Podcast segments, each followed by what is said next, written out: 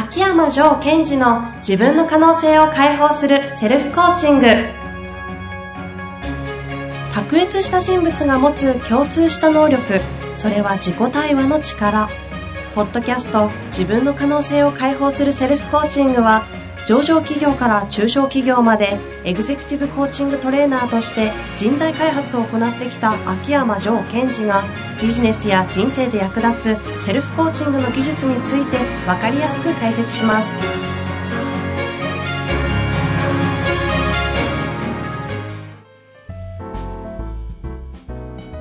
こんにちは遠藤和樹です。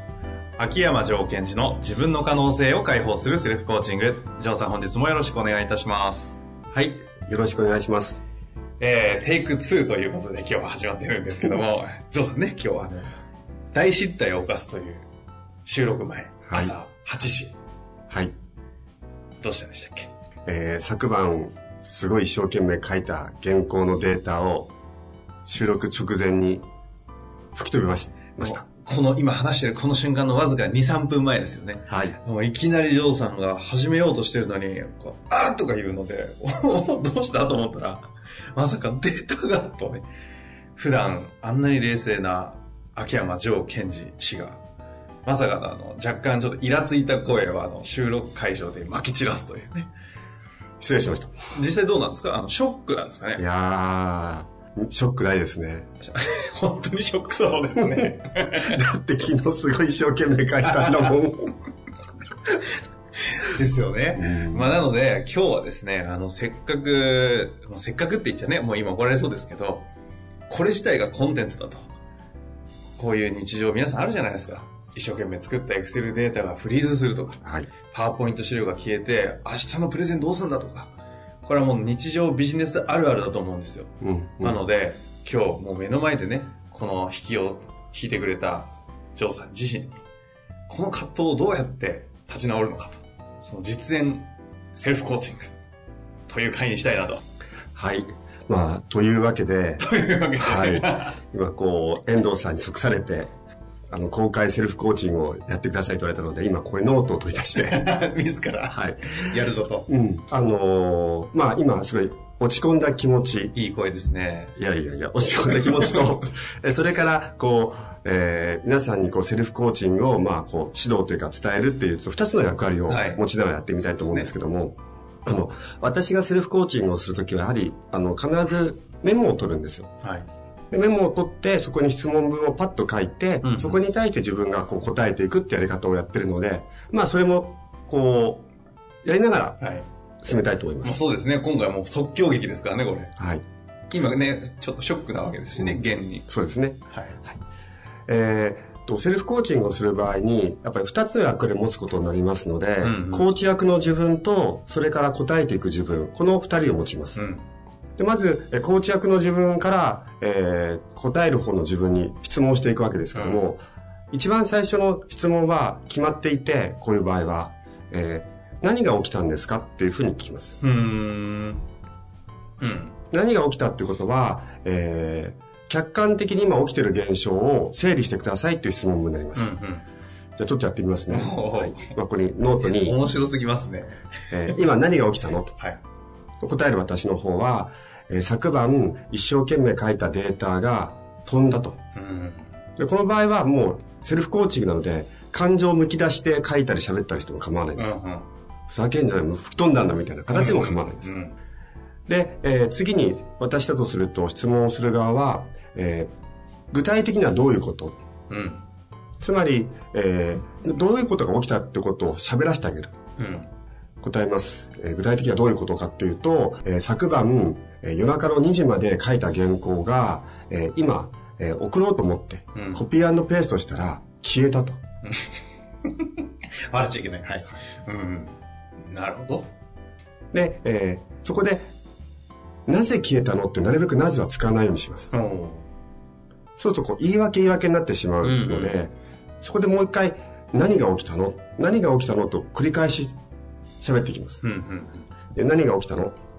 何が起きたっていうのは、えー、コピーペーストをしようと思った時に新しいキーボードを使っていて、えー、配列の癖があったのでそこに気づかずに操作ミスをしてしまった。うんうん、次質問する私の方は、えー、そこで感情を聞きます。うん。今どんな気持ちなの？あほうほう答える方は、はい、すごいムカついてる。あほうほう腹立ってる。うん。えー、質問する側、何について腹立ってるの、ほうほうほう何なんだこのキーボードの配列は？うん、なるほど。え他には、つまり腹立っている原因を他には？っていうふうに展開していくんですね。うん、他には、他には、えー、っと、せっかく昨日一生懸命書いたのに。うん。で、いくつか挙げていくんですけども、うんうん、次の質問がすごい、えー、効果的な質問です。それで、一体何に困ってるの？何に困ってる？え？原稿が消えて困ってる。でも実はこれって困ってないんですよ。と言いますと？原稿が消えたことについて何に困ってるの？ああ。原稿が消えたことについて何に困ってるんですか？えー、原稿が消えたことについて、えー、今日中に提出しなくちゃいけないものが提出できない。うん。で、喋りながら私の中ではなんか違うなって感じてるんですよ。うんうんうん、で、人の場合は他にはってもう一回聞きます。うんうん、他に何に困ってるの？え？なんかこう、困ってるというか、一生懸命書いたのが消えて悔しい。うん。で、悔しくて何に困ってるの？だから再現できる自信がない。おおなるほど、なるほど。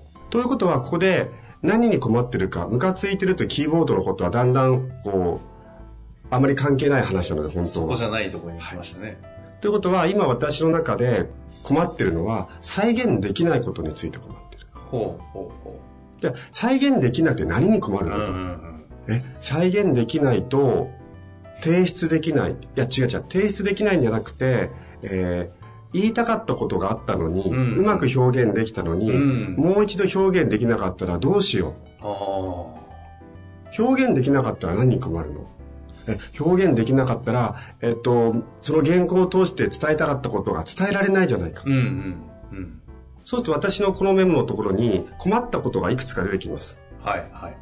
えっ、と、再現できない。うん、えー、伝えたいことが伝えられない。うんうんということは、そこで私の本来のアウトカムが見えてくるわけです。つまり、困ったことを羅列するってことは、その逆を取っていくと、うんうん、自分がしたかったことが見えてくる。ということは、私がしたかったことは、伝えたかったことを伝えたいわけですよ。うんうん、そっかと。じゃあ、あなたは伝えたいかったことを伝えたかったんですね、と。うん、そうですと。うん、じゃあ、伝えたかったことは何なの、うんうん、えっと、伝えたかったことは、その時伝えたかったことは、えー、原稿の内容をちょっと思い出してみると、えー、社内で、会社内でコーチングを導入した時にこういう罠に陥りますよ。うんうん、その罠に陥った時にこういう対応をするとスムーズにいきますよっていうことを伝えたかったわけです。うんうん、でそのことを伝えることで何を伝えたかったの？そう聞くんですね。そうすると、その会社内でいい循環を起こすことを伝えたかった。うんうん会社内でいい循環を起こすことによって何が起きると思ってるの？えだってその会社内にいい循環が起きれば、会社が健全よく、心地よく前進できるじゃないか。うんうん、聞く方は、健全に循環だとか前進するってどんな感じなの？え？健全に循環っていうのは、こう、体の中の気持ちがいい状態になって、うん、こう、みんなの思いとか考えがこう巡っていく感じですよ。うんうん。それを伝えたかったし、そうなりたかったで、ここまで来ると何に私は変化が起きてるかというと、うん、伝えたかったこと、健全に循環していくってことを伝えたかった。それを今思い出してるので、うん、自分の内側が全循環になってるわけですよ。ほうほうほう今なってるんですね、実際。なり始めてますね。あ、そっかそっか。あ、そういう循環していく感覚ってことを原稿として伝えたかったんだよねっていう思考をしてる間はもう体の内側がそうなってる。ということは、うんうん、この原稿のアウトカムって何だったんですかって戻ります。ここで戻るんですね。はい。うん、ただ、あ、そうそう。読んだ人の中にも今自分が感じているこの循環、巡ってる感覚を、が起きればいいな。うん、それがアウトカム。うんうんということは、それを得れればいいわけですから、うん、今自分が得ちゃってるわけですよ。うん、じゃあ次の質問は、じゃあその感覚を伝えたかったんですね。うん、じゃあその、ここでアクションプランに初めて行っていいんです。うん、でその感覚を伝えたい。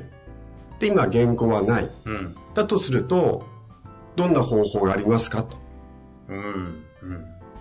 どんな方法があるんですか？どんな方法があるかなと思った時に、えー、っと、今、とりあえず羅列してみます。うん、方法を。えー、っと、原稿の下書きがあるので、うん、その下書きを見ながら書いてみる。うん、質問する側は、コーチは他には他には、うんと、まあ、吹き飛んだことをいいことにして、伝えたい内容は変えずに、まっさらで書いてみる。うんうん。他には？他には、えー、っと、今、外出先なので、もしかすると、お家のパソコンに戻り、えー、っと、バックアップがあるかもしれないからチェックしてみる。うん。で、出ます。うん。で、とりあえずリストアップした後に、現状を考えてみます、ここで。うん、現状っていうのは、じゃあ、えー、っと、現状はどういう現状ですか？えー、現状は、えー、っと、今外出先で、うん、そしてこの原稿は、えー、昼過ぎまで提出しなくちゃいけない。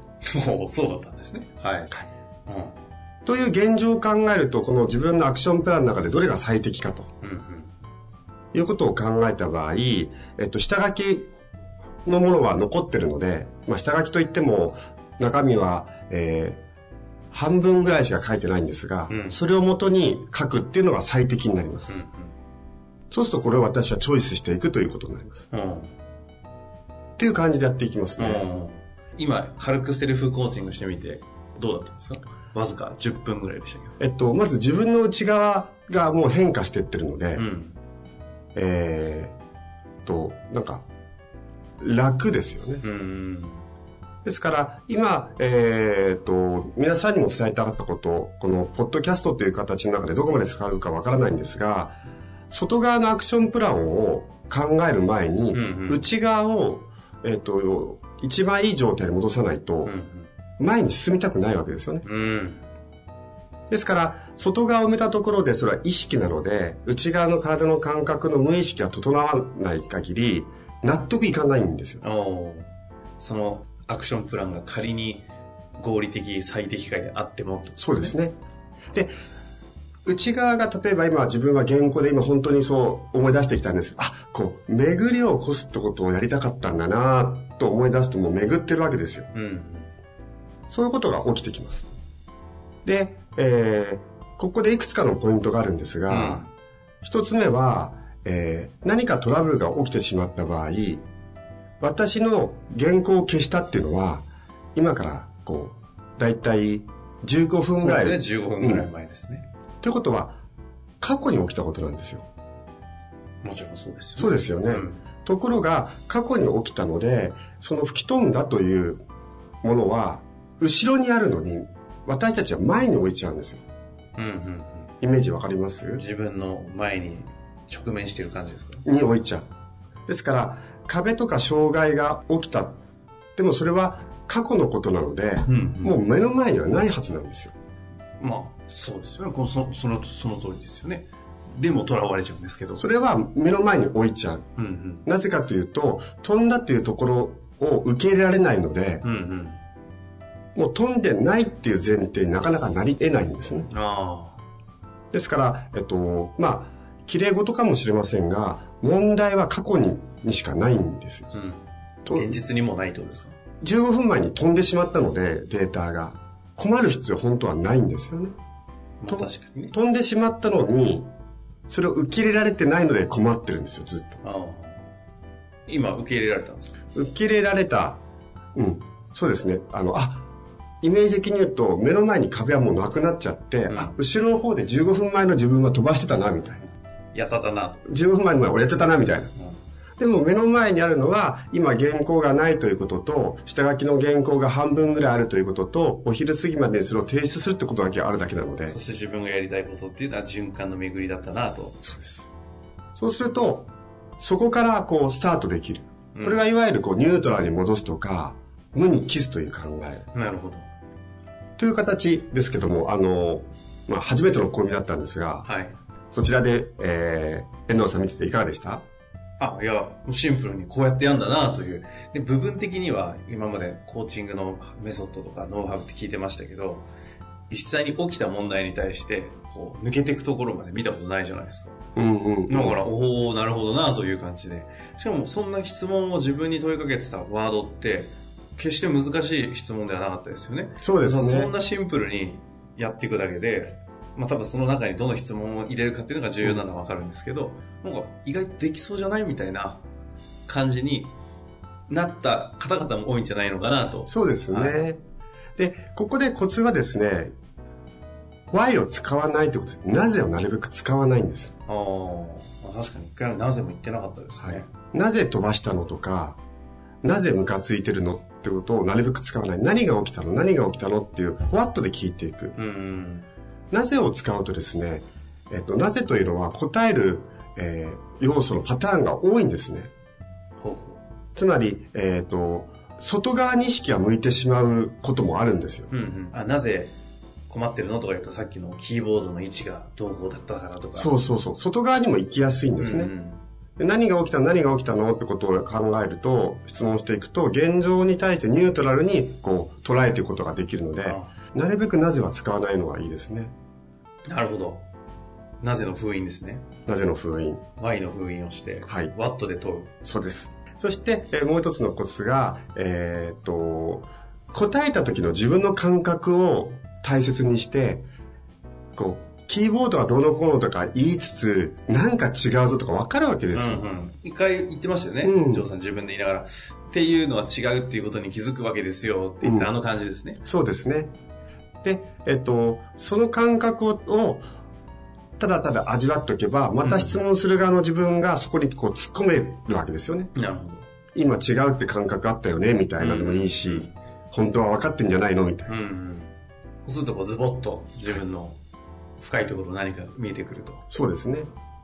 で、本当は何をしたかったんだっていう、まあ、いわゆるアウトカムっていうのを今引き出した質問だったんですが、実は。うんうん、アウトカムを引き出せば、えっ、ー、と、内側の感覚が必ず変わるんですよ。アウトカムの公用語をちょっと目の当たりにしましたよね。はい、あんなに元気のなかったジョーさんが、初めの方の初回の方をちょっとね、戻してもらって聞いてもらうとわかるんですが、だいぶ声の雰囲気は変わったと思いますし、私はビジュアルで見ているので、あの、顔の張りがね、風呂上がりかのように戻りましたけど。ありがとうございます。す。やっとイケメンに戻っていた。だいぶ朝はね、あの収録前、不細工な顔にもなっちゃってたんで、どうしたものかなと思いましたが、バックとイケメンということで、セルフコーチング。Y の封印をして、うん、バットで問う。はい。それぞれセルフコーチングどうということで、ぜひ皆さんチャレンジしていただきたいですね。はい。ぜひぜひ、あのー、皆さんにもやってもらいたいし、はい、あの、この収録が終わったら、私もきっちりこのアクションプランを実行しますので。そうですね。はい。データが飛んだら、セルフコーチングのチャンスだと。そうですね。みんな喜んで受け止めていただきたいですね。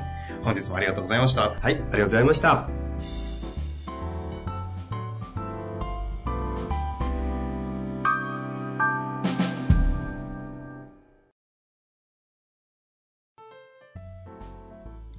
本日の番組はいかがでしたか？番組では秋山城賢治への質問を受け付けております。